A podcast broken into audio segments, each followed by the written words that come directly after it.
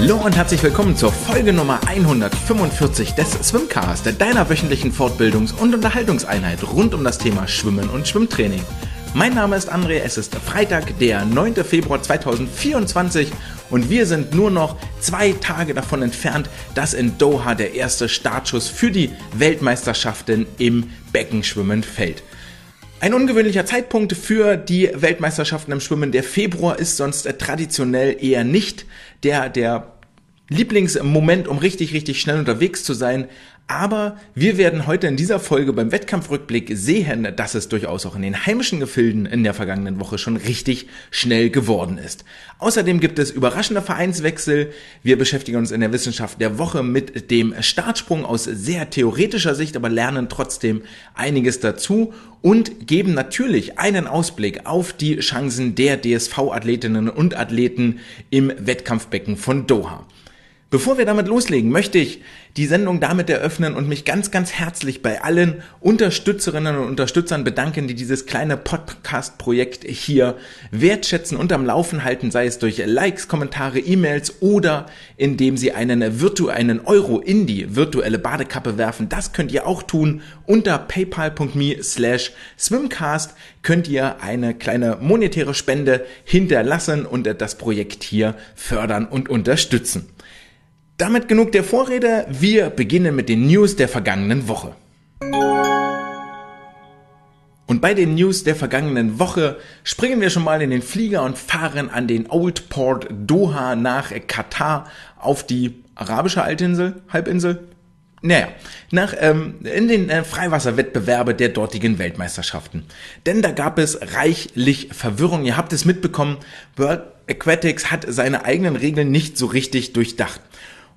Und ihr ahnt schon, das Ganze wäre noch gar nicht so die ganz große Meldung wert, wenn nicht eine deutsche Athletin bzw. der deutsche Schwimmverband davon betroffen gewesen wäre. Denn das Freiwasserschwimmen spielt ja hier bei mir in der Regel immer nur eine Rolle, wenn es unvermeidlich ist, also wirklich Großes Historisches passiert, sowas wie das Doppelgold des vergangenen Jahres von Florian Wellbrock und der Leonie Beck, die dafür völlig zu Recht mit den Ehrungen für die Freiwasserathleten und den Freiwasserathleten des Jahres 2023 ausgezeichnet wurden. Oder wenn es so wie jetzt ein wenig Verwirrung gibt um die Startplätze für die Olympischen Spiele in Paris in sechs Monaten.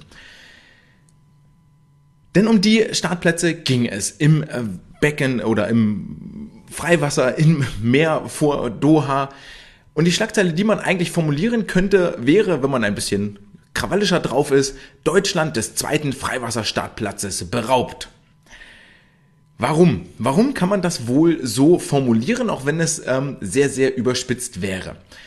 Die Quali-Prozedur, die sich World Aquatics überlegt hat, lautet nämlich für die Freiwasserwettbewerbe wie folgt. Die drei Medaillengewinner bei den Herren, bei den Frauen über 10 Kilometer aus der WM in Fukuoka, die sind sicher in Paris dabei. Deswegen gingen ja auch schon Glückwünsche raus an Leonie, Florian Wellbrock und Oliver Clement. Zu diesen Top 3 aus Fukuoka kommen dann noch die schnellsten 13 Aktiven aus Doha. Natürlich abzüglich derjenigen, die in Fukuoka schon Medaille gewonnen haben, also maximal bis Platz 16. Auch die sind sicher dabei. Und jetzt folgen sechs Quotenplätze und zwar einer pro Kontinent. Und dieser Begriff Quotenplatz stößt mir zum einen ein bisschen sauer auf, weil ich finde auch bei den äh, Wasserspringern und so wurde ganz häufig von Quotenplätzen gesprochen. Das klingt immer nach, das klingt so ein bisschen nach Gnade und als hätte man sich den nicht wirklich ersprungen oder erarbeitet oder verdient. Und das ist bei den Wasserspringern oder bei den Synchronschwimmerinnen, äh, Synchronschwimmern definitiv nicht der Fall. Die erarbeiten sich das durch eine klare Platzierung.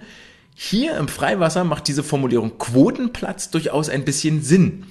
Denn dieser Quotenplatz, diese sechs Quotenplätze, einer pro Kontinent, gehen nach den schnellsten 13 in Doha an jeweils die schnellste Nation, die nachfolgend platziert ist.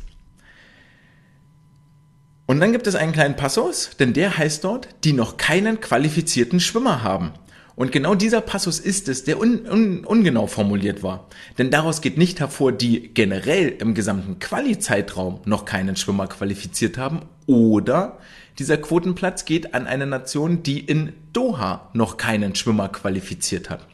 Und daran unterscheidet sich das nämlich, ob Janet Spivox auf Platz 16 für den DSV diesen Platz erschwimmt oder ob dieser Platz an Lea Crisp von den äh, aus Großbritannien geht. Die ist nämlich 17. geworden. Ja, also, es war nur ein Platz Unterschied an dieser Stelle und ähm, World Aquatics hat sich die Sache jetzt ähm, politisch beantwortet in meinen Augen. Denn ähm, so wie Janette äh, ziemlich äh, gut formuliert hat im Anschluss, ähm, ein paar Tage später nach dem 5-Kilometer-Rennen, denn dort wird sie mit dem äh, Satz zitiert, es ist sehr schade, dass hier Nationen vor Leistungen stehen.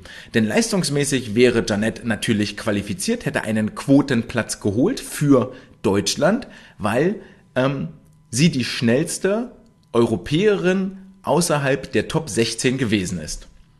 Zusätzlich qualifizierte sich die schnellste Asiatin, schnellste Nordamerikanerin, schnellste Ozeanerin, Afrika und Südamerika. Sie war die schnellste Europäerin außerhalb der Top 16. Allerdings hatten die Deutschen mit Leonie schon eine Schwimmerin qualifiziert. Also hat World Aquatics gesagt, hm, nö, das machen wir nicht. Dafür kriegen die Briten einen Startplatz, denn die haben weder in Fukuoka noch in Doha jemanden qualifizieren können. Herzlichen Glückwunsch, Großbritannien, ihr bekommt einen Quotenplatz. Der geht auch nicht an Lea Crisp persönlich, wie bei den anderen persönlich Qualifizierten, sondern die Großbritannien darf sich jetzt überlegen, wen sie dafür ins Rennen schickt. Und da kann man zu Recht ein bisschen sauer sein. Also das finde ich okay. So, wenn du die schnellere Leistung erbringst, die bessere Leistung erbringst und dann nicht eingeladen wirst, nur damit sich World Aquatics am Ende bei Olympia auf die Fahne schreiben kann, boah, wir hatten 312 Nationen hier dabei, wir waren der vielseitigste Verband von allen, geht das halt genau zu Lasten von solchen langjährigen, leistungsstarken Aktiven, wie Janette eine ist. Generell kann man das hinterfragen. In Paris sowieso nur 22 Aktive bei den Männern und 22 Aktive bei den Frauen zugelassen. Das ist eh schon eine sehr, sehr geringe Teilnehmerzahl verglichen mit dem Arsenal an Menschen, an Sportlerinnen und Sportlern, das bei den Beckenwettbewerben antreten wird. Stand heute hat der DSV also drei Aktive in der Seine schwimmen im ab ähm, Juli, August. Wobei der DSV hier schon rechtliche Schritte angekündigt hat. Ehrlich gesagt, ich, mein Laienwissen sagt mir und mein Bauchgefühl irgendwie viele Optionen und Siegchancen oder, oder Erfolgschancen sehe ich hier irgendwie nicht. Und das ist dann doch ein sehr, sehr trauriges Ende, das hier am, äh, am Schluss dieser Freiwasserwettbewerbe stehen wird. Ebenfalls ein sehr, sehr trauriges Ende nahm die Saison einer Sportlerin oder nahm die vergangene Saison einer gewissen Sportlerin, die seit Januar in Berlin am Start ist und jetzt auch am Wochenende auf dem Startblock war und für die SG Neukölln im Wasser. Und die Rede ist von der ehemaligen Wiesbadenerin Fiona Annabel Kufal. Sie war im Sommer noch bei dem, beim European Youth Olympic Festival mit dabei, hatte dort mit riesigen Schulterproblemen zu kämpfen, konnte deswegen auch nicht die Leistungen abrufen, die sie vorher gezeigt hat. Und danach war es dann jetzt im vergangenen Halbjahr sehr, sehr ruhig geworden und es gab quasi keine Wettkampfergebnisse mehr. Das hat vermutlich einen einfachen Grund, weil diese Schulter erstmal ausheilen sollte, wieder in Form gebracht bringen, gebracht werden sollte, bevor sie den äh, leistungssportlichen Belastungen beim Schwimmen wieder ausgesetzt wird. Und äh, im Zuge dessen hat sich Fiona dann wohl auch überlegt, Wiesbaden scheint hier nicht mehr der richtige Ort zu sein. Ähm, ich brauche mal einen Tapetenwechsel, um woanders neu anzufangen, die Geister hinter mir zu lassen. Vielleicht auch, weil Marcos Lira die Wiesbadener verlassen hat und nach Halle gegangen ist, stimmte das vielleicht auch möglicherweise vor Ort nicht mehr so ganz und hat sich nun dafür entschieden, in Berlin ihre sportlichen Zelte aufzuschlagen. Wie auch immer hoffen wir als viel oder als ja, fleißige Sammlerin von DJM-Medaillen, dass diese Karriere nicht ein verfrühtes Ende findet, sondern das Ganze mit Freude am Sport und dann äh, fortgesetzt wird und dann kommt sicherlich auch wieder die Leistung. Und das Ganze ist eigentlich nur deshalb bekannt geworden oder rausgekommen, weil das Protokoll vom vergangenen Wochenende dieses offenbart hat. Und damit kommen wir zu den Wettkampf-Highlights.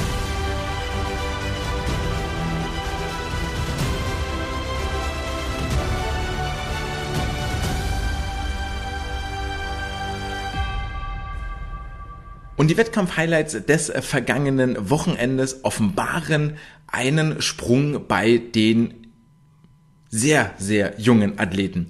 In Berlin fand nämlich der inklusive Stützpunkte-Wettkampf statt. Und der ist deshalb so besonders, weil hier behinderte und nicht behinderte Athletinnen und Athleten im gleichen Wettbewerb, im gleichen Wettkampf gegeneinander antreten.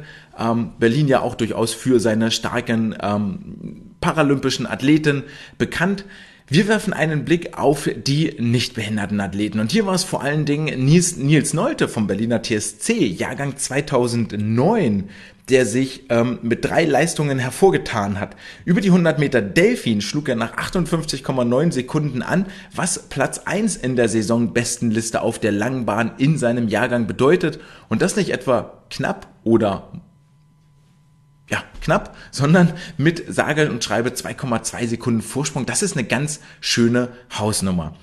Ebenfalls weit nach vorne in der besten Liste ging es für ihn über die 50 Delphi, nämlich auch bis ganz nach oben, 26,7. Hier seine Zeit, eine halbe Sekunde Vorsprung vor dem Zweitplatzierten. Und auf Platz 2 ging es für ihn über die 50 Freistil in 25,2 Sekunden.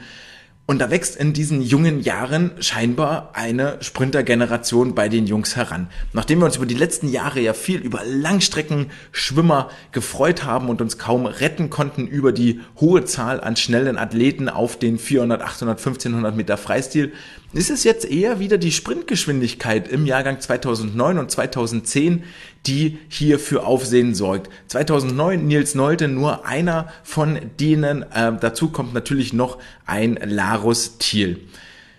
Bei den Männern Jahrgang 2010, also noch ein Jahr jünger, sind es unter anderem Annas Larach vom SV Cannstatt, der letztes Jahr bei den deutschen Jahrgangsmeisterschaften viele Medaillen gewann, auch in Luxemburg schon reichlich äh, Wettkampferfahrung dieses Jahr sammeln konnte und Nils Woddo von der SG Ruhr.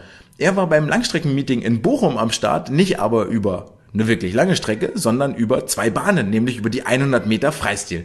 56,16 Sekunden zeigte die Anzeigetafel nach den zwei Bahnen und damit ist er aktuell eine Sekunde schneller als der Zweitplatzierte in der besten Liste Elias Himmelsbach und verbesserte seine Zeit um weit deutlich über eine Sekunde.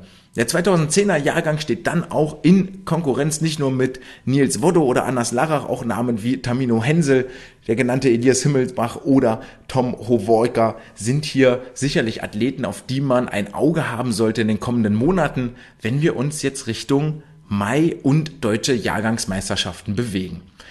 Aber nicht nur bei den Männern oder bei den Jungs ging es schnell zur Sache. Auch die Frauen waren flott unterwegs, die Mädchen.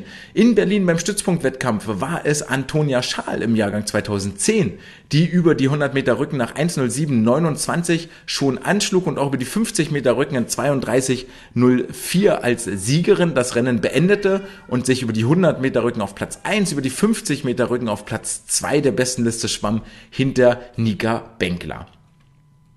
Traditionell ja aber der Januar oder Februar eher gar nicht so der Monat für die Sprintstrecken, sondern eher für die längeren Strecken nochmal, für die süddeutschen Meisterschaften, für diverse Regionalmeisterschaften, lange Strecke. Es geht ja dann auch Richtung norddeutsche Meisterschaften, lange Strecke und so weiter und so fort. Und bei den süddeutschen Meisterschaften lange Strecke waren es äh, Mira Helget und Ilmela Charlotte C. von der SGR Karlsruhe und vom SV Cannstatt über die 1500 Meter Freistil hier ein äh, ja, zumindest für die ersten 400 Meter ein Kopf-an-Kopf-Rennen lieferten. Mira gewann das Rennen am Ende nach 17 Minuten 48, schob sich damit auf Platz 2 der deutschen Bestenliste. Zehn Sekunden dahinter beendete Irmela C. das Rennen in 17,58 und steht aktuell da als drittschnellste Schwimmerin im Jahrgang 2009. Ebenfalls richtig schnell war es für Mira Helget über die 400 Meter langen 5.06. Damit ist sie aktuell auf Platz 2 der besten Liste, wenn sie nicht schon vor zwei Wochen in Luxemburg mit 4,59 über die gleiche Strecke die 5-Minuten-Marke geknackt hätte und einer gewissen Laura Sophie Kohlmann ein wenig Konkurrenz verursacht. Und damit verlassen wir den Nachwuchsbereich und widmen uns der offenen Klasse beziehungsweise den erwachsenen Schwimmern. Denn nicht nur der schnelle Nachwuchs war in Berlin beim inklusiven Stützpunktwettkampf am Start, sondern auch die Elite des Bundesstützpunktes unter dem Coach Lasse Frank. Und das ist durchaus bemerkenswert, denn wenn ich zumindest an meine eigene Karriere noch so ein bisschen zurückdenke, dann ist das bei weitem nicht immer so gewesen. Also als ich hier dann als Trainer damals in Hamburg unterwegs war, Hamburger Meisterschaften standen auf dem Plan, das war die Generation von einem Steffen Deibler, einem Markus Deibler, unter anderem die waren häufig im Meldergebnis, tauchten sie auf, um dann schlussendlich doch nicht auf den Startblock zu steigen. War ja damals ganz groß in Mode unter Petra Wolfram, dass da wirklich sehr, sehr, sehr genau hingeguckt wurde, welche Wettkämpfe werden geschwommen, welche nicht. Und ja, man hatte immer so ein bisschen das Gefühl, dass da ähm, doch eher mal auf einen Start verzichtet wurde, als dass ein Start wahrgenommen worden ist. Ähnliches konnte man jetzt auch bei den süddeutschen Meisterschaften bei der langen Strecke beobachten, wo eine Fabienne Wenske gemeldet und nicht am Start war, ebenso ein Leo Leverkus. Das mag gute Gründe geben. Ich möchte jetzt hier wirklich niemandem was Böses ähm, unterstellen oder, oder sagen, dass man freiwillig darauf verzichtet. Wir alle wissen, ähm, die Generationen haben sich gewandelt und auch gerade in den jungen Jahren brennt man doch viel eher auf die Wettkämpfe, die das Salz in der Suppe sind, als das ähm, später vielleicht noch der Fall ist. Aber da sieht man nicht immer, sind dann die Top-Athleten, auf die man sich vielleicht freut, weil es ja auch besonders schönes Schwimmen ist, dann auch wirklich am Start. Anders war das jetzt hier in Berlin, ähm, wo zwar Nele Schulze auch auf ganz viele Starts verzichtete, aber die 200 Meter Freistil eine kleine Duftmark gesetzte. 2.00.99 hier im Februar mitten in einem maximal intensiven Trainingsblock. Sie ähm, zeigte das dann auch öffentlich, dass es für sie im Becken, im Wettkampfbecken zur Sache ging. Dann gab es anderthalb Stunden Höhentrainingssession, also wo sie dann mit äh, Sauerstoffmaske mit reduziertem Sauerstoffgehalt trainieren, also unter klar definierter Atemluft. Und dann sollte es später nochmal ins Becken gehen. Das hat dann nicht stattgefunden, die späteren Starts, aber diese 200 über die 200 Kraul waren schon mal gar keine so schlechte Ansage, um hier in das, um in die letzte Qualifikations Zyklus, Makrozyklus, Trainingszyklus zu starten. Ebenfalls dabei war Ramon Klenz, 200 Delfin 1,58,3, damit nur eine Sekunde langsamer als zum Höhepunkt des vergangenen Jahres, den deutschen Meisterschaften im Juli und damit auch aktuell der schnellste Deutsche auf der langen Bahn über die 200 Meter Delfin. Ebenfalls unterwegs war Bente Fischer, die auf offenkundig, das kann man glaube ich so sagen, auch ihre Trainingsheimat jetzt in Berlin gefunden hat. 200 Brust, 231,7 hat im Moment noch mit den gleichen Problemen wie im letzten Jahr bei den deutschen Meisterschaften zu kämpfen. Die letzten 100 Meter sitzen da noch nicht so schnell und on point, wie sie das eigentlich sein sollen. 39,4, 40, 8, da die letzten zwei Bahnen. Ähm, da geht noch einiges, aber jetzt, auch für sie wird es ein sehr, sehr hohes Trainingsvolumen sein und eine sehr, sehr hohe Intensität. Da kann man nicht erwarten, dass das hinten raus noch so schnell wird. Ebenfalls unterwegs war Finn Jona Neuwirth für die Berliner Wasserraten 50 Delfin 2551 zeigte die Uhr Platz 2 der besten Liste und damit zwei Zehntel schneller als noch im Dezember. Also eine gewisse Grundschnelligkeit ist hier eigentlich noch da. Und ein bisschen eingrooven zur WM machten die beiden Berliner WM-Fahrer Ole Braunschweig, der über die 100 Meter Rücken 54,9, das war jetzt nicht so dolle unterwegs war, und Angelina Köhler, die wir, man mag es ähm, vielleicht schon ein wenig langweilig finden oder sagen, ey, die Platte hat einen Sprung, aber Angelina Köhler war auch im Wasser und äh, verdient sich völlig zu Recht den Swimcast Swim der Woche mit ihrer Leistung. Und ich habe lange überlegt, denn auch eine Mira Helget war durchaus in der Verlosung für das Highlight der vergangenen Woche. Man hätte auch die 459 aus Luxemburg noch wählen können. Aber ganz ehrlich, Angelina Köhler ist einmal auf den Startblock gestiegen, um sich für die WM, wie gesagt, einzugrooven, und zwar über ihre Hauptstrecke 100 Meter Delfin. Und wenn wir uns nochmal überlegen, ähm, wir sind jetzt hier im Februar, es ist eine merkwürdige Saisonperiodisierung, ja, es geht ähm, in Doha schon später um die ähm, Olympiatickets, auch für die Beckenschwimmer, da werden wir gleich noch drauf kommen. Das heißt, man versucht hier tatsächlich ein Highlight zu setzen, um dann Ruhe zu haben. Und da schwimmt sie quasi unbemerkt unter Ausschluss der Öffentlichkeit, wenn es nicht dieses Protokoll gäbe, eine 57-34 über die zwei Bahnen. Und das ist für die sehr aufmerksamen und zahlenaffinen Zuhörerinnen und Zuhörer nur beliebiges Schimpfwort einfügen, drei Zehntel über dem deutschen Rekord, den sie letztes Jahr bei der WM in Fukuoka aufgestellt hat. Das ist, also mir hat das ein bisschen die Sprache verschlagen, ehrlich gesagt, und sie konnte das selber auch kaum fassen. Wir hatten ganz kurz Kontakt ähm, meine Glückwünsche ausgerichtet hatte. Äh, sagte dann auch, ja, so war so eingrooven zur WM, aber schon ähm, überraschend, was da kam. Auch relativ easy unter der Olympianorm, nämlich sechs Zehntel drunter.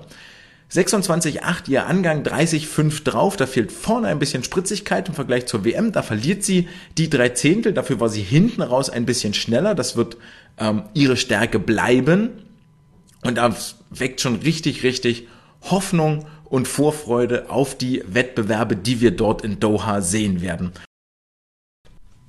Damit willkommen zur Vorschau auf die größte Schwimm-Weltmeisterschaft aller Zeiten, wie es ganz bescheiden bei World Aquatics hieß.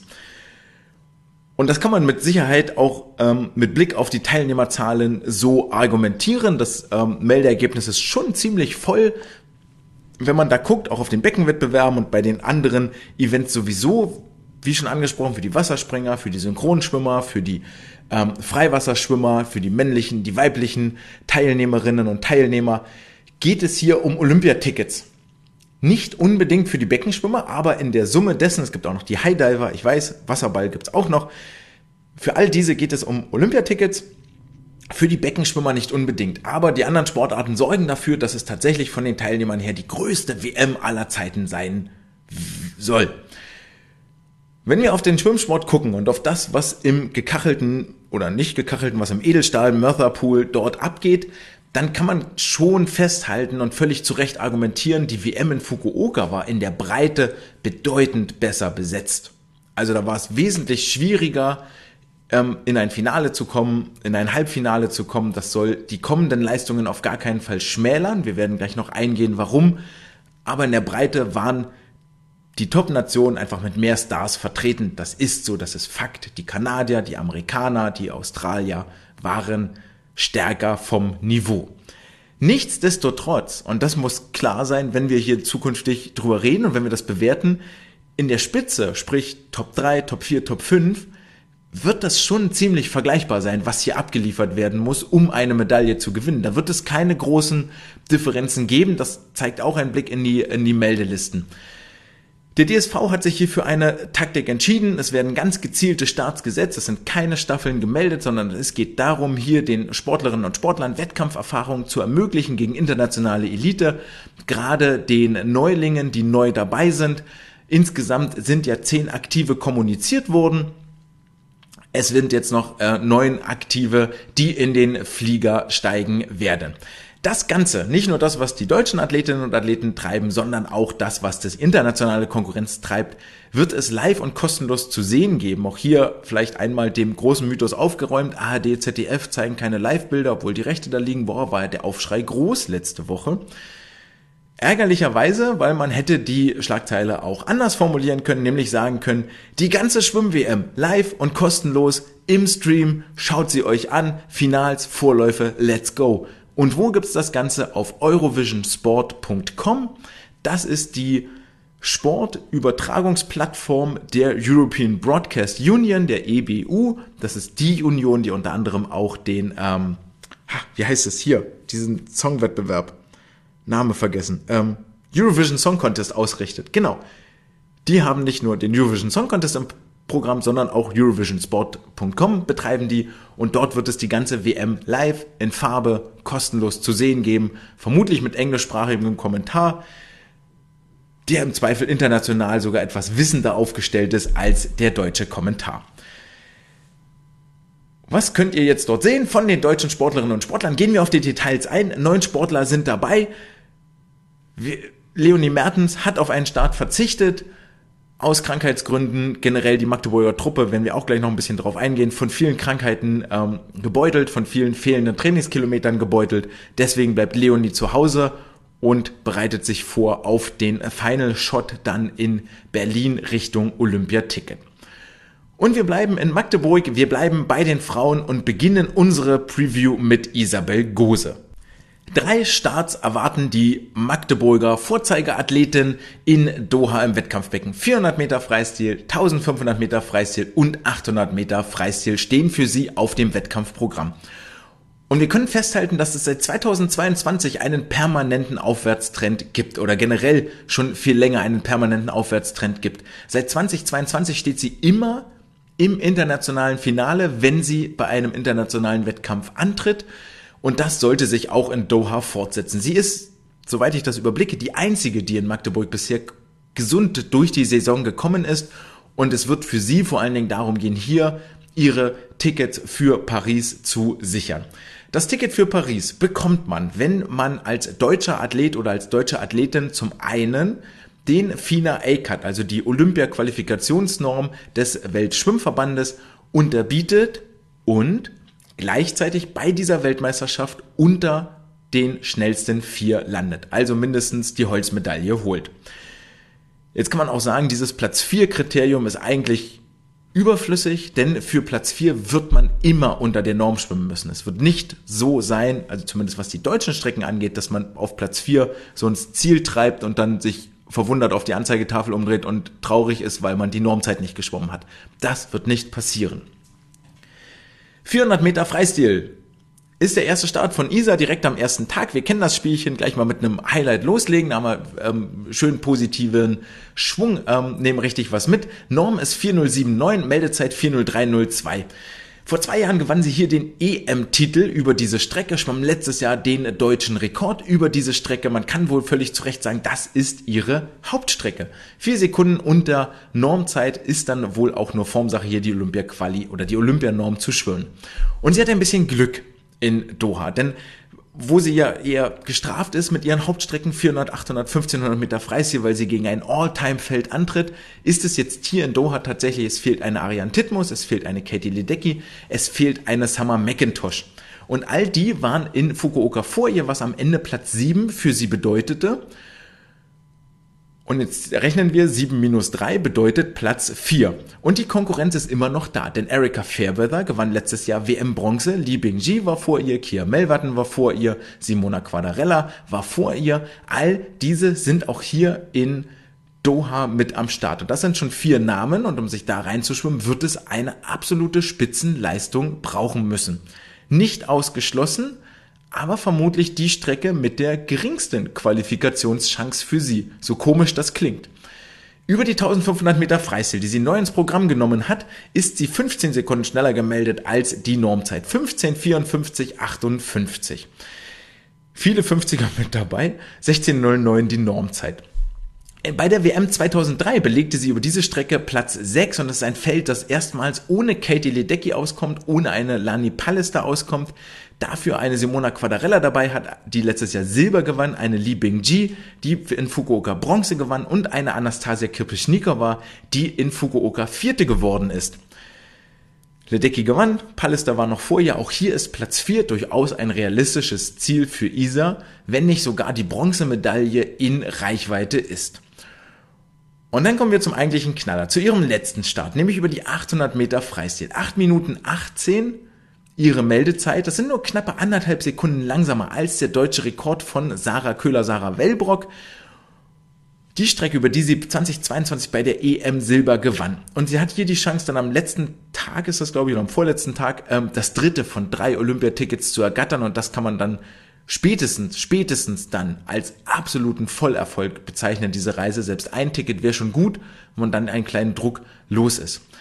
Ohne Katie Ledecky, ohne Li Bingji, ohne Arjan Titmus fehlt das WM-Podium und Isabel Gose war letztes Jahr Fünfte über diese Strecke. Und das macht mich dann ein bisschen stutzig, wenn ich bei SwimSwam lesen muss, dass äh, die dortigen Autoren sie über die 800 Meter Freistil außerhalb der Medaillenplätze sehen. Denn ich würde mich sogar so weit aus dem Fenster lehnen und sagen, wenn Isa sich nicht, nicht irgendwie, ähm, wie soll ich sagen, ich wollte sagen, komisch anstellt, aber das klingt jetzt so, als könnte sie was dafür, wenn sie nicht irgendwie doch noch krank wird oder, oder Probleme kriegt, whatever, kann ja immer irgendwas passieren. Ja, läufst die Treppe runter, knickst um mit dem Fuß, ist halt blöd. Wenn sie sich hier nicht irgendwie verletzt oder sonst wie, wenn sie im Vollbesitz ihrer Kräfte ist, dann ist das die Strecke, über die sie eine WM-Medaille holen kann. Einzig Simona Quadarella ist schneller gemeldet. Sie ist auf Platz zwei der Meldeliste. Dann Platz drei weiß ich gerade nicht aus dem Kopf. Zu Platz vier gibt es dann eine Lücke von immerhin fünf Sekunden und das auch über 800 Meter schon ein ganz schönes Stückchen.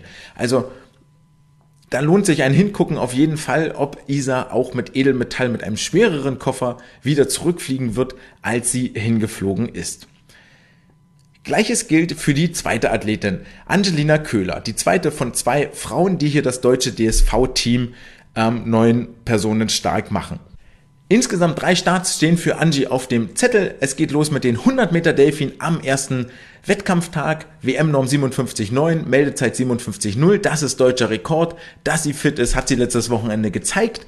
Schwamm letztes Jahr auf Platz 5 in einem immens schnellen WM-Finale mit, ich habe schon wieder vergessen, aber nur All-Time-Athletinnen vor ihr eigentlich.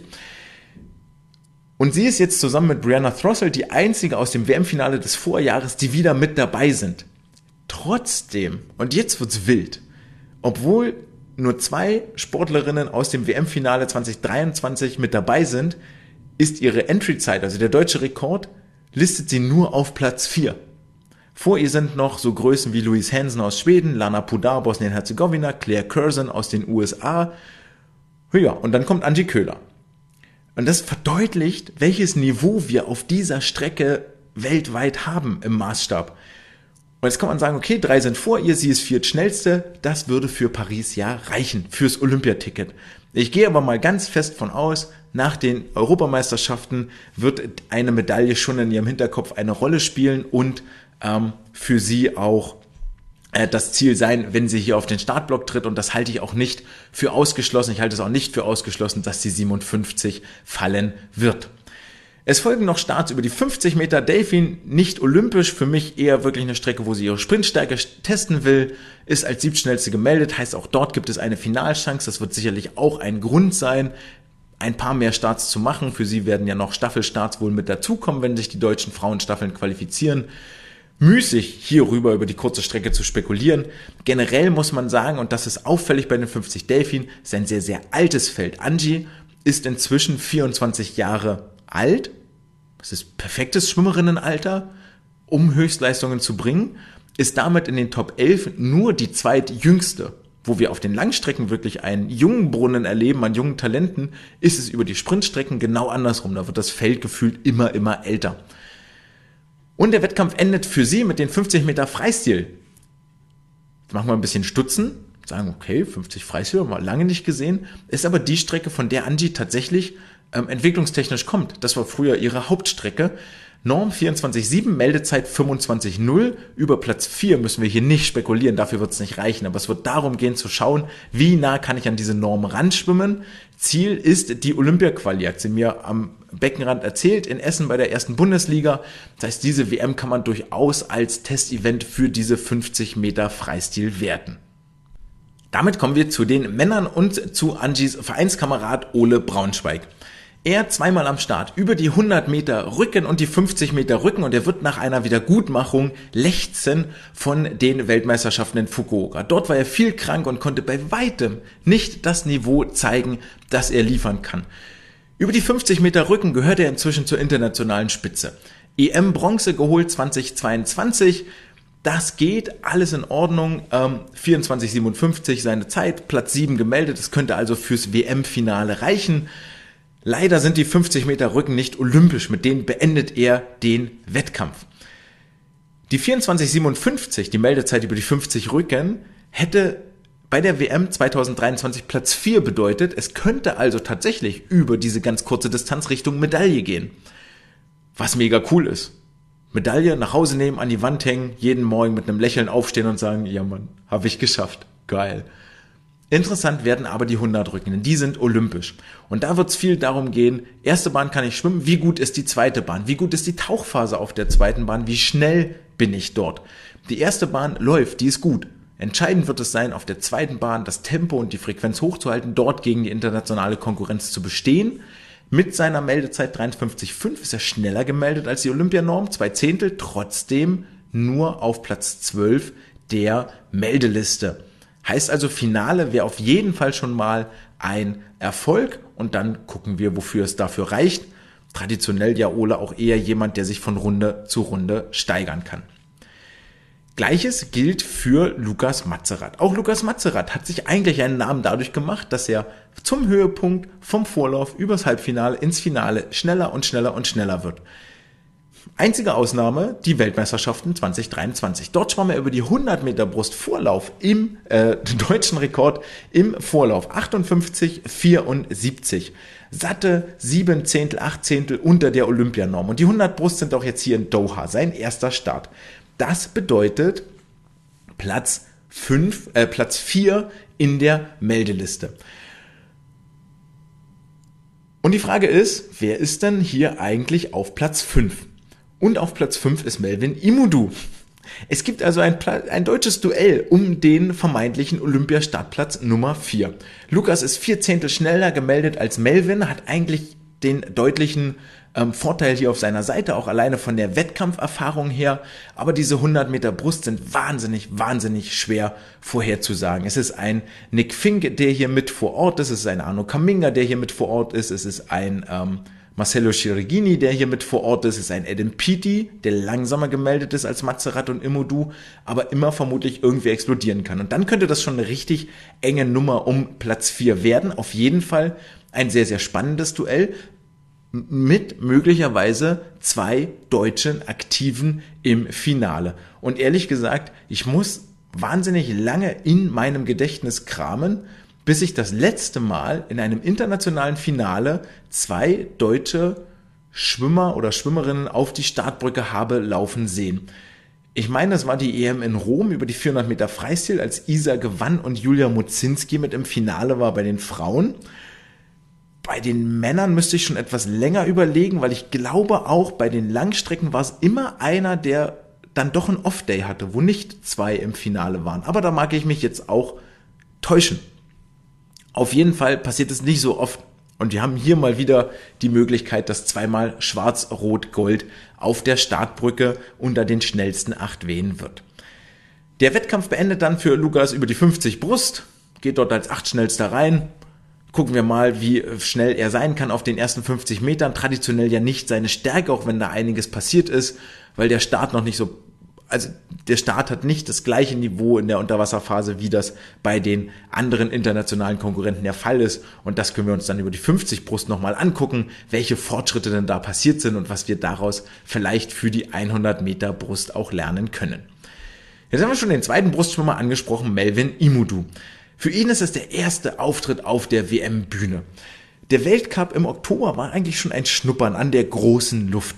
Da hat er gesagt, ey, stört mich eigentlich nicht. Und wenn da ein, äh, ach, jetzt habe ich den Brustschwimmer vergessen. Herrje. Na gut.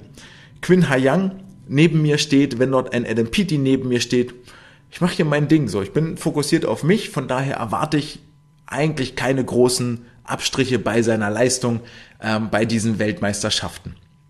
Nichtsdestotrotz, wenn man dann mal so vor Ort ist, ist das vielleicht immer alles nochmal eine bisschen andere Nummer.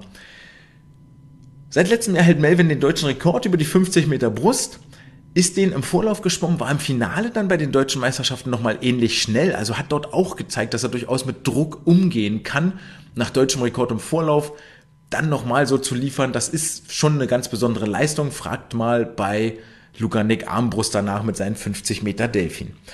Also, 50 Meter Brust wird das Event sein, was ihm Spaß macht. Ganz am Ende, fünf schnellster gemeldet. Konkurrenz hier namhaft. Sam Williamson aus Australien, das ist ein neuer Name, der auftaucht. Ansonsten Nicolas, äh, Nick Fink, Martin Nengi, Martin Nengi, ich habe Chirigini vorhin gesagt. Nicolo Martin Nengi natürlich.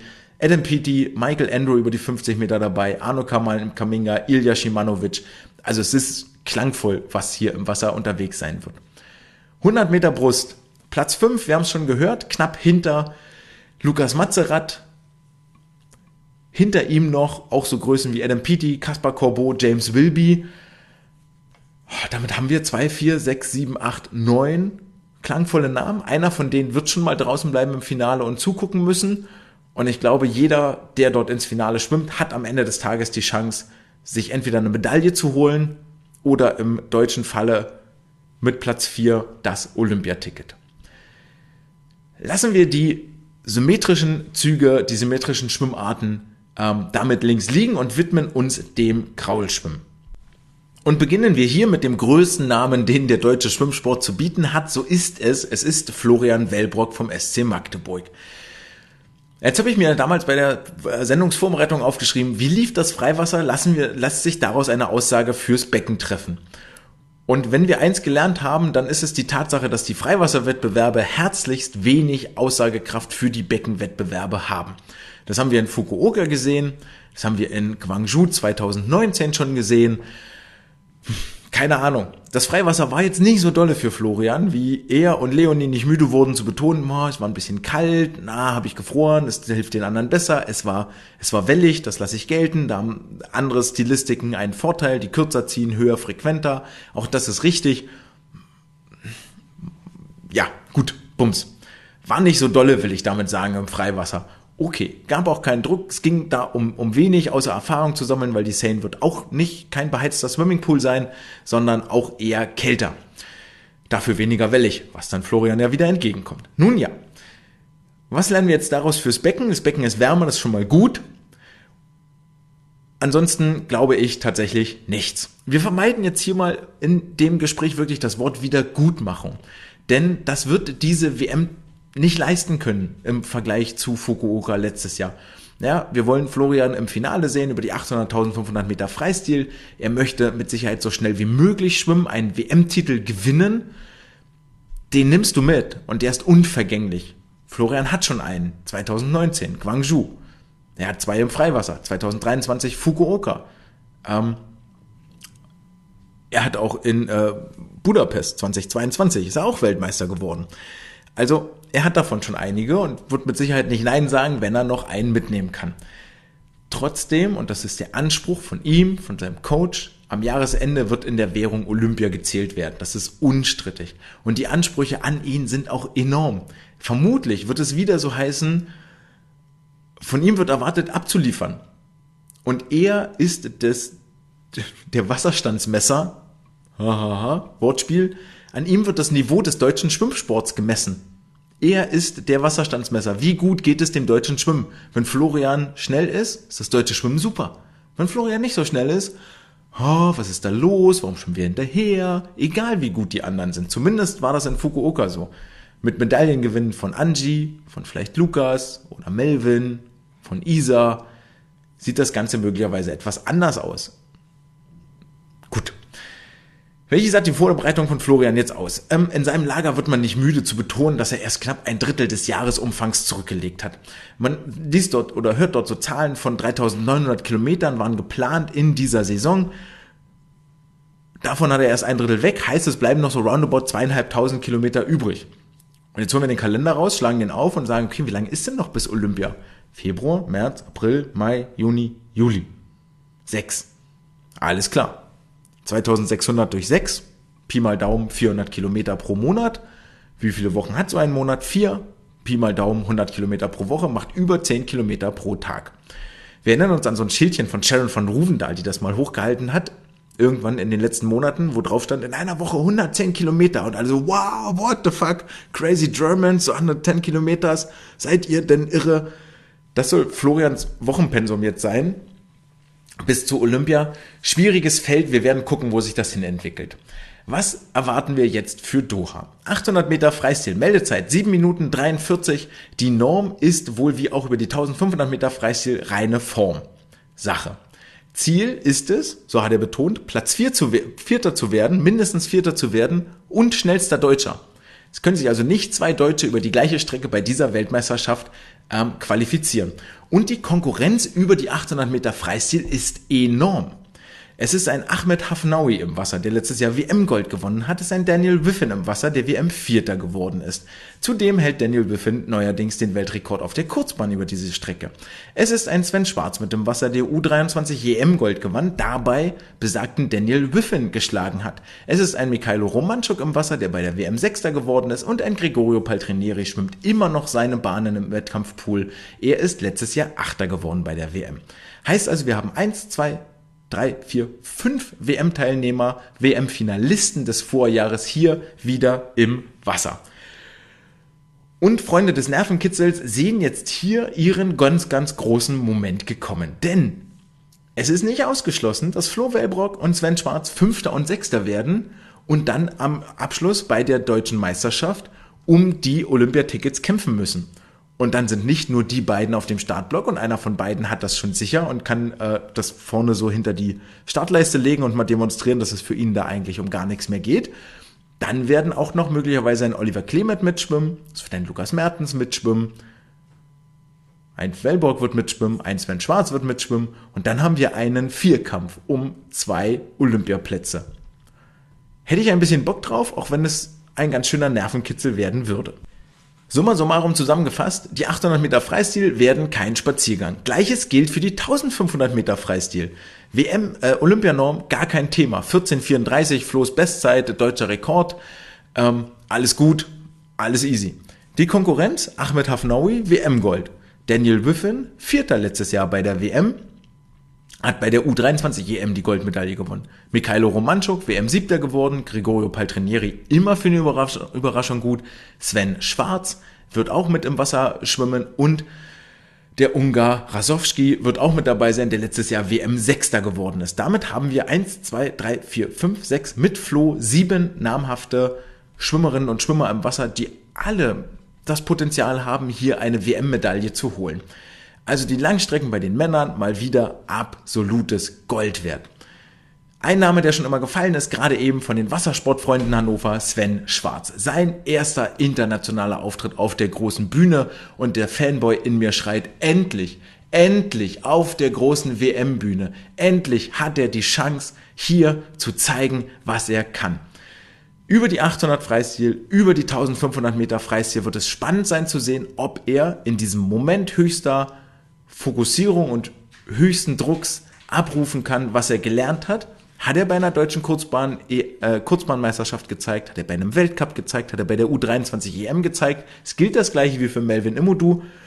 WM vielleicht doch nochmal eine andere Hausnummer. Wir werden sehen. Bis dato auch für Sven keine Anzeichen, dass solche Situationen ihm über den Kopf wachsen und er denen ähm, nicht standhalten kann. Wie sieht er selber seine Chance?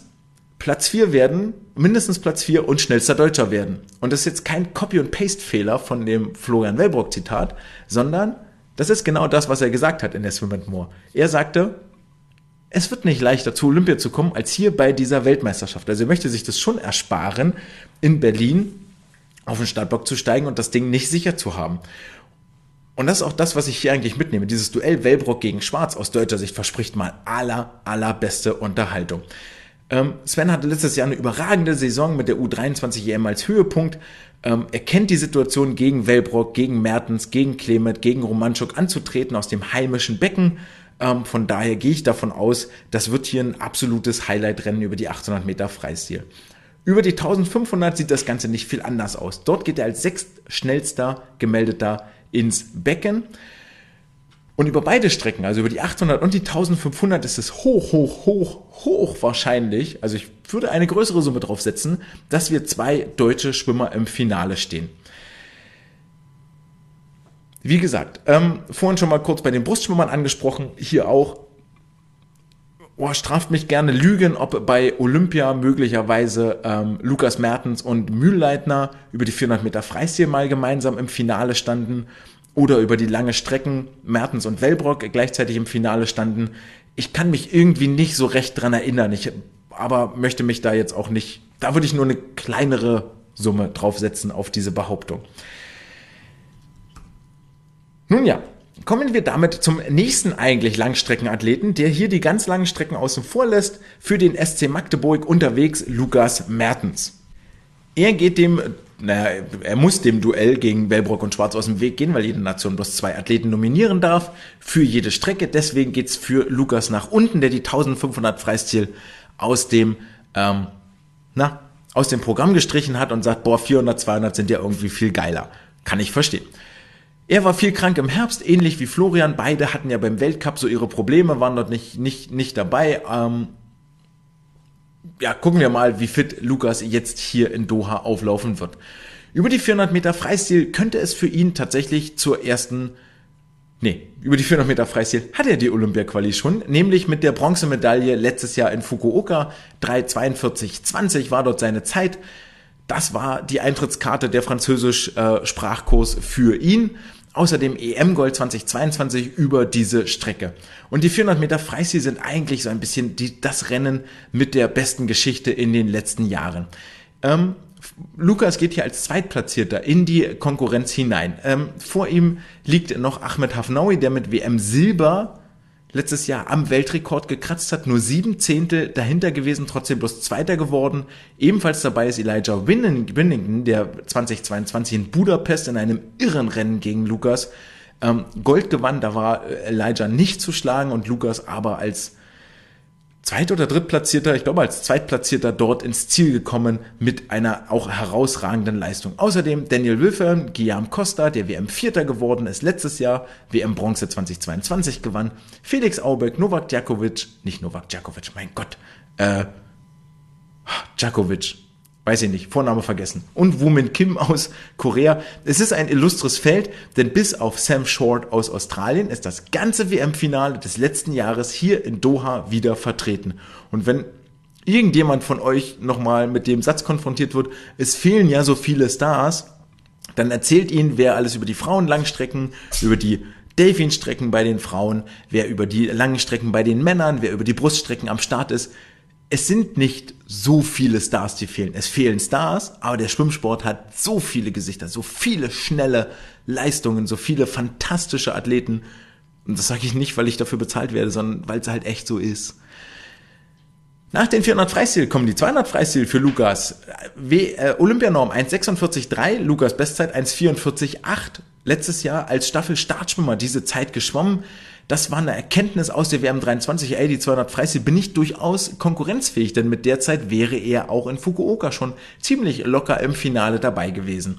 Das sieht man jetzt auch hier. In der Meldeliste ist er auf Platz 2 hinter San Fu Wang, der letztes Jahr WM Bronze gewonnen hat. Also es könnte sein, dass sich Lukas hier das nächste Olympiaticket sichert und die nächste WM-Medaille um den Hals hängen lässt. Und dann gibt es noch eine abseitige Strecke, die immer mein Herzchen ein bisschen höher schnellen lässt, nämlich die 200 Meter Rücken stehen für ihn auf dem Plan. Da ist er 18. langsamer gemeldet als die Olympianorm vom. Vielleicht geht es nochmal darum zu gucken, ähm, wo die Reise hier hingehen könnte. War in 2023 der schnellste Deutsche über diese Strecke auf der Langbahn. Diese 200 Rücken gibt es dann am Donnerstag. Danach ist er fertig mit seinem Wettkampfprogramm und ich kann mir eigentlich nur vorstellen, dass die 200 Rücken deshalb unter anderem mit drin sind. Ähm, um zu üben, wenn, eine, wenn seine Starts über eine Woche hinweg verteilt sind, denn vermutlich geht die Tendenz eher Richtung 800 Meter Freistil noch, die mit dazukommen sollen, plus die Staffeln in Paris. Naja, und dann ist, bietet sich das an, das hier in Doha einmal den Ablauf zu testen und zu checken und da in seine Routinen reinzukommen. Diese 1,58,3 bedeutet Platz 19 in der Meldeliste. Es könnte ein Halbfinale werden, aber im Großen und Ganzen ist das die Überraschungsstrecke der kommenden sieben Tage. Last but not least, ein Sportler, ein Start, 200 Meter Freistil für Rafael Miroslav, der bei den US Open in Queensboro gezeigt hat, ey, 200 Freistil kann ich durchaus schwimmen und ich bin da in international konkurrenzfähiger Form. 1,45,8 für ihn bedeuten vier Zehntel schneller als Olympianorm, mit dieser Meldezeit trotzdem nur in Anführungsstrichen auf Platz 9 gemeldet im Moment.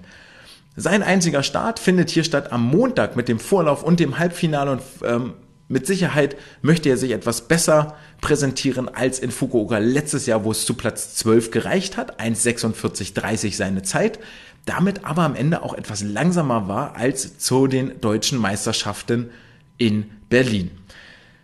Zudem reicht es ja schon mal, vielleicht eine kleine Duftmarke zu setzen, denn die Firma 200 Freistilstaffel der Männer ist auch zu besetzen. Dort eigentlich Raphael Miroslav mit Lukas Mertens gesetzt. Joscha Salcho sollte dort auch noch reinrücken und Timo Sorgius, aber man weiß ja nicht, wer sich so von hinten vielleicht noch ganz spontan ranpirschen wird. Und damit haben wir einmal das Thema Staffeln angeschnitten und bringen das jetzt zu Ende, denn die Staffeln sind nochmal eine fiese Nummer hier in Doha. In der Summe sagt World Aquatics die schnellsten 16 Staffeln aus der WM in Fukuoka und der WM in Doha qualifizieren sich für Paris. Die Top 3 aus Fukuoka sind gesetzt. Und es folgen die 13 zeitschnellsten Staffeln aus den Wettbewerben in Fukuoka und Doha, die dann in Frankreich mit dabei sind. Das Quali-Prozedere klingt vielleicht bekannt, wer vorhin im Freiwasserteil ein bisschen aufgepasst hat. Und vor allen Dingen die weibliche DSV-Mannschaft wird achtsam auf die Ergebnisse schauen. Da werden ein paar Nägel gekaut werden und ein bisschen Schweiß sich auf der Stirn bilden, denn ich halte das nicht für so unwahrscheinlich, dass hier der ein oder andere Traum platzt. Zur Erinnerung, die Frauen sind über die 4x200 Meter Freistil in Fukuoka 13. geworden. Zeit 8.00.48. Das heißt, jetzt hier in Doha dürfen drei Staffeln schneller sein, die nicht schon in Fukuoka schneller waren. Und dann wäre die deutsche Mannschaft noch mit dabei. Wird es eine vierte Mannschaft, ist das DSV-Team raus. Und da kommen so Teams ums Eck wie die Koreaner, Hongkong, die in Fukuoka gar nicht dabei waren, die Franzosen, die auch in Fukuoka nicht dabei waren, die Österreicher und die Belgier. Jetzt nicht so ganz namenlose äh, Mannschaften. Ähm, und das wird spannend über die 4x200 Meter Freistil, was diese Teams dort liefern können. Denn man muss schon sagen, wenn man auch mit den Athletinnen spricht, wenn man mit den Trainern spricht, Trainerinnen, eine Nicht-Qualifikation dieser 4x200 Freistilstaffel hat irgendwie keiner so richtig in in seinem Kalender stehen. Und ähm, viele, viele Frauen haben sich jetzt auch auf die 200 Meter Freistil gestürzt, weil die 4x100 sind auf jeden Fall nicht dabei. Und ähm, von daher wäre es eine bittere, bittere Enttäuschung für viele, viele Athletinnen, wenn es tatsächlich nur zum 17. Platz reichen sollte. Über 400, 400 Meter Lagen sieht die Situation etwas besser aus. Platz 12 aus Fukuoka in 40071. Das heißt, vier Teams dürfen schneller sein. Hier kann man die Koreaner wieder listen, die äh, Spanierinnen listen, Hongkong, Griechenland, Südafrika. Alles jetzt, wenn man da in die Einzelzeiten reinguckt, nicht die ganz großen ähm, Sorgenfalten, die da auf der Stirn erscheinen. Nichtsdestotrotz, sicher ist sicher, wir werden es am letzten Wettkampftag erfahren. Die Männer wiederum sind ziemlich auf der sicheren Seite mit Top 10 Platzierungen in Japan 2023. Da wird wohl nichts passieren. Auch die Mixstaffel über die 4x100 Meter Lagen hat in Japan letztes Jahr Platz 8 belegt. Acht Staffeln werden hier in Doha nicht schneller sein. All das, wie gesagt, könnt ihr live verfolgen auf eurovisionsport.com. Schaut es euch an. Die deutschen Athleten durchweg durch die Bank mit ähm, Olympia-Quali-Chancen, mit Finalchancen, in vielen Teilen sogar mit realistischen Medaillenchancen. Wenn das kein Grund ist fürs Einschalten, dann kann ich es auch nicht mehr weiterhelfen. Ich glaube, die Finals finden in der Regel statt. Deutsche Zeit zwischen 17 und 19 Uhr, also pünktlich nach Feierabend. Und eine Sache, die wir uns dort angucken können nach Feierabend, sind auch die Starts in die jeweiligen Wettkampfrennen. Und das führt uns zur Wissenschaft der Woche. Die Wissenschaft der Woche hat den schönen Titel Individual Optimization of Swimming Start. Das Ganze wurde veröffentlicht von einem französischen Forscherteam, wo ich tatsächlich weder das Journal noch, ähm, noch das Jahr gefunden habe. Trotzdem möchte ich das hier einmal kurz erklären, was sie gemacht haben. Sie haben sich also mit dem Schwimmstart auseinandergesetzt. Und jetzt möchte man sagen, boah, ist doch ein alter Hut, haben schon hundertmal drüber gesprochen. Ja, wir wissen, es geht um den Eintauchwinkel, der Übergang darf nicht zu steil, nicht zu flach sein. Es müssen, die Delfin-Kicks müssen am richtigen Moment anfangen, ähm, dann erst mit den Armen anfangen, dann mit dem Wechselbeinschlag und so weiter und so fort. Tauchtiefe, pipapo. Und trotzdem lohnt sich das Hinschauen auf diese Startphase immer und immer wieder. Und zwar aus einem ganz einfachen Grund. Der Schwimmsport ist an dieser Stelle eine ganz, ganz besondere Komponente oder eine ganz, ganz besondere Sportart. Im Vergleich zu eigentlich allen anderen Sportarten. Also ihr könnt gleich mal selber überlegen. Ich gebe euch wie immer drei Sekunden Zeit. Ähm, ist es beim Schwimmen so, dass der Sportler am Start in der Startbewegung die höchste Geschwindigkeit hat. Schneller als beim Startsprung werden die Aktiven nicht mehr. Die Forschenden sprechen jetzt hier von 5,5 Meter pro Sekunde während des Startvorgangs und nur noch 2,2 Meter pro Sekunde, wenn sie ins Schwimmen überkommen, übergehen. Und die Frage jetzt an euch, fällt euch eine andere Sportart ein, wo der Start die höchste Geschwindigkeit hat?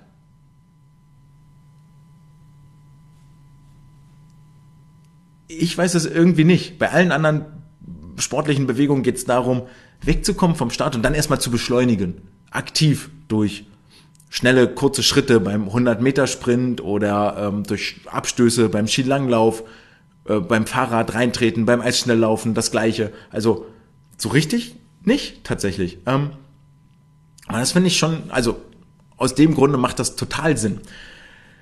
Kurzer Rückblick in die Theorie. Der Start besteht im Wesentlichen aus fünf Phasen. Das ist die Blockphase, die Zeit, die der Schwimmer also wirklich auf dem Block verbringt, bis die Füße sich lösen. Die Flugphase, die sie hier so schön mit freier Fall betiteln. Das finde ich eigentlich ganz süß, weil Flugphase klingt langweilig und freier Fall klingt, ah, Hilfe. Dann gibt es das Gleiten unter Wasser, also nachdem man ins Wasser kommt, gibt es die Gleitphase, ähm, bis dann irgendwann die Delfin-Kicks anfangen und dann geht es in die Schwimmbewegung über.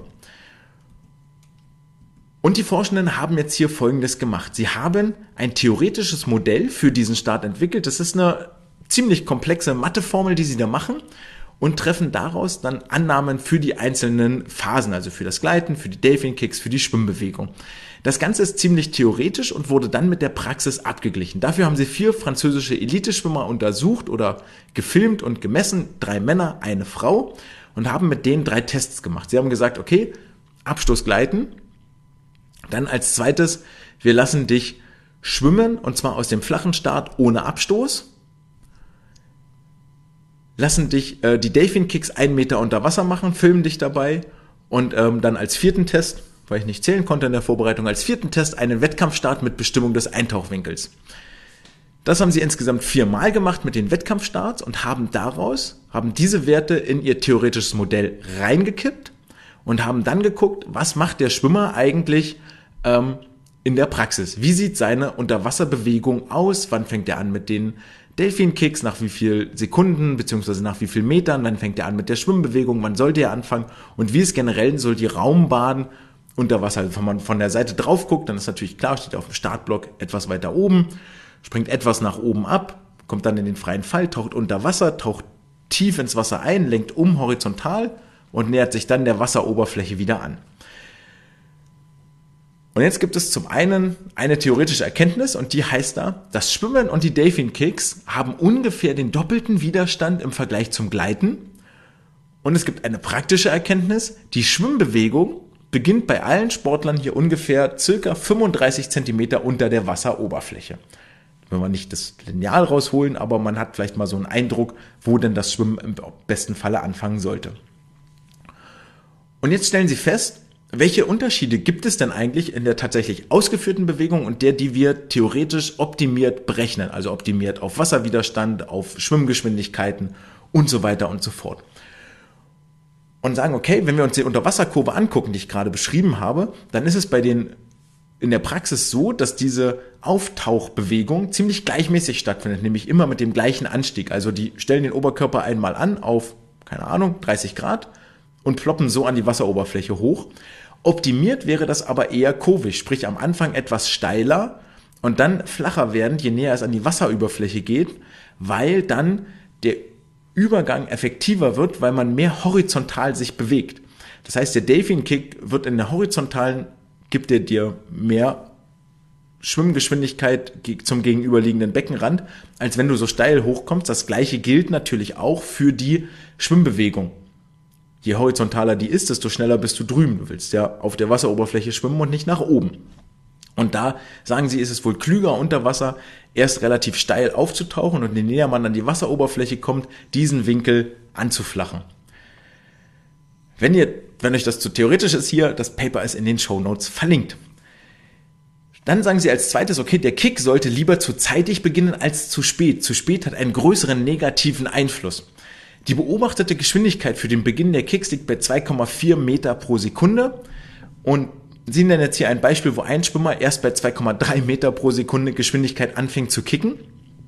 Also Unterschied gar nicht groß, würde aber, wenn er hier etwas zeitiger anfängt, bis zu 13 Hundertstel in dieser 15 Meter Startphase gewinnen. Und 13 Hundertstel ist da durchaus schon etwas, was ich, wenn ich Leistungssportler wäre, mitnehmen würde.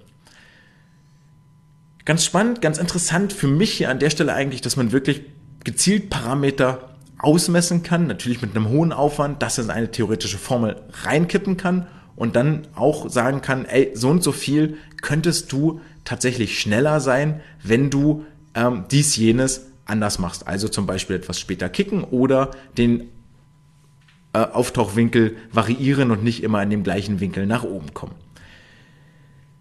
Damit sind wir am Ende der heutigen Episode. Traditionell folgt der Wettkampfausblick, aber es ist Karnevalswochenende und scheinbar seid ihr alle irgendwie mit Kostümen verkleidet und schunkelnd in der Gegend unterwegs. Es ist nicht viel los, außer an den Orten, wo man garantiert keinen Karneval feiert, nämlich im Norden der Republik, unter anderem in Hamburg. Dort finden die Hamburger Race Days statt, was so ein Stützpunkt interner Wettkampf ist. Außerdem gibt es in Deutschland den Kreismeisterschaften in Lüchow und unter anderem in Nordrhein die Bezirksmeisterschaften lange Strecke. Wo auch immer ihr sonst im Wettkampfbecken unterwegs seid, wünsche ich euch viel Erfolg, schnelle Zeiten, eine schöne Zeit mit euren Wettkampfkameraden. Seht zu, dass ihr rechtzeitig wieder zu Hause bleibt, um ab Sonntag für die Weltmeisterschaften einzuschalten online im Stream.